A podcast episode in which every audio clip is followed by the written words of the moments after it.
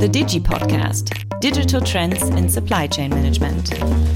Combining best of two worlds commodity management and cost and value engineering for buying something that you buy totally different. Sounds this great? I think yes. And this time we are quite international. I have two colleagues from the Americas here, Rodrigo and Pete, and they did something totally new. An innovative approach at Siemens US, which led to more cost transparency in terms of IT services. What they did exactly, they will tell you now. Hi Rodrigo, hi Pete, great to have you here. Thank you, Thomas, for your invitation. Hi, and thank you as well from my side. Thank you that you make it possible to join. I've already mentioned the direction the podcast will go this time, but first of all, you are both working for Siemens Americas. Please give us a short insight for what you're responsible.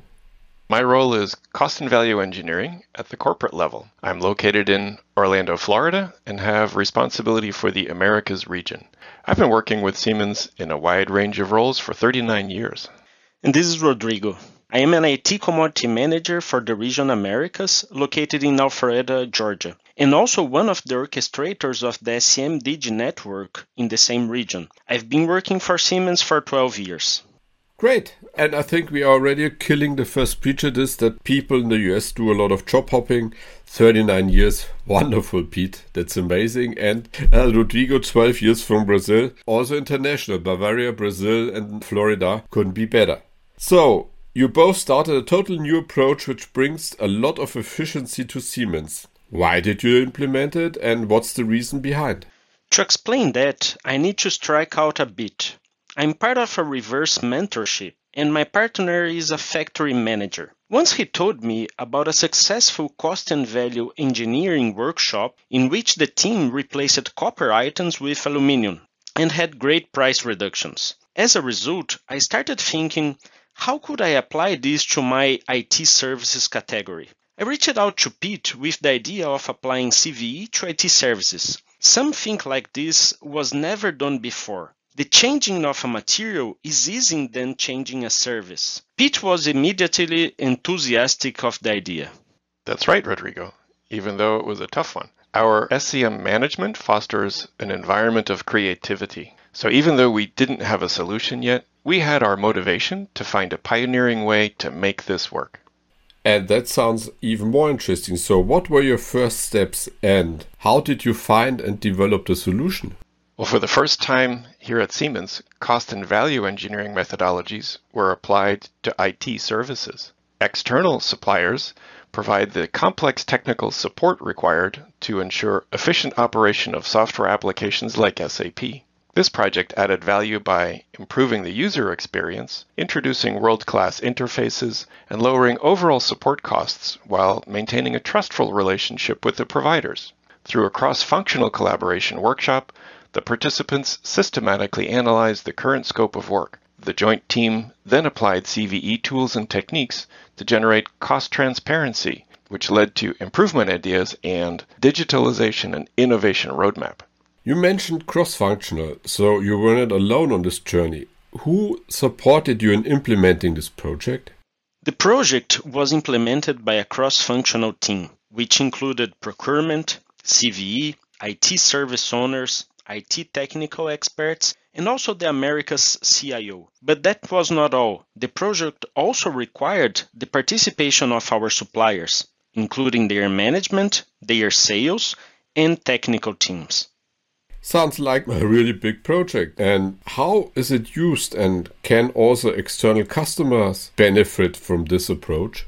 Well, they definitely can. The CVE methods have been applied to metal and plastic parts for years, but they had never been applied to IT services. So when Rodrigo and I first looked at this project, we realized there was a big piece missing. It was as though we had just reached the side of a river without any means of getting across. We were used to working with engineering tools and methods like bills of material and manufacturing cycle times, but these were not applicable for IT services. And so we started building our own bridge by adapting the tools that did not work for us. For example, instead of using bill of materials, we investigated each of the 28 contract performance activities, including subtasks. And instead of looking for manufacturing cycle time reductions, we considered robotic process automation opportunities. This ideation phase took several iterations over several weeks. But once we clearly defined the project scope, we selected two CVE methods. First, the cost breakdown, to better understand the effort from the supplier's perspective. And afterwards, we selected the supplier workshop format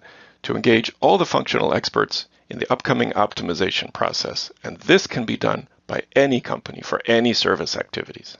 I remember quite well when we had a Digi Network meeting in the US and Rodrigo told me about the idea and I was totally stunned because for me that's a kind of breakthrough. And you did it. I think I'm really proud of you both. So, in what other areas can this be applied? Well, this innovative application of CVE methods is proven to reduce costs not only in products but also in labor based services. It's now applied to all indirect commodities, including logistics, mobility services, advisory services, temporary labor, office and factory supplies, and others. And this is useful for all Siemens and potentially other companies as well. So, my statement is you developed something really great. And thank you for being so assertive and innovative because it was not an easy job and the result is outstanding. Coming back after this very international discussion to my favorite question who is Rodrigo and who is Pete? So, what are you doing next to Siemens? Is there life outside Siemens? I'm a Brazilian, proud father of two kids Actually, the third one, Thomas, is on the way with a mechanical engineering background, working on IT. But during the weekends, I really enjoy cooking and doing barbecues for my family. And I was born and raised in the Netherlands. Now, my wife and I have two children, both of whom are now grown and living on their own. And in addition to woodworking and home repair projects, I just last week brought home a nearly 30 year old Chevrolet Corvette which I will be restoring to get it back on the road. Wow. So I'm again stunned with the Corvette and regarding the woodwork I had would have some ideas where you could support. And Rodrigo, congrats to the third child. Again you're productive and being brilliant administrator, I know you quite well and by the way he is also regarding empathy definitely a benchmark and leading regarding innovation. So a brilliant team from the US. Thank you both for your time and your sharing of this experience. Looking forward to hear more use cases like this. I hope you and also our listeners enjoyed our episode of the Digi podcast. If you have questions or you want to find out more information about the SCM Digi Network, reach out to our internet page siemens.com slash diginetwork. I'm looking forward to having you as a listener at our next episode. Yours, Thomas Holzner from the Siemens SCM Digi Network. Goodbye. The Digi Podcast Digital Trends in Supply Chain Management.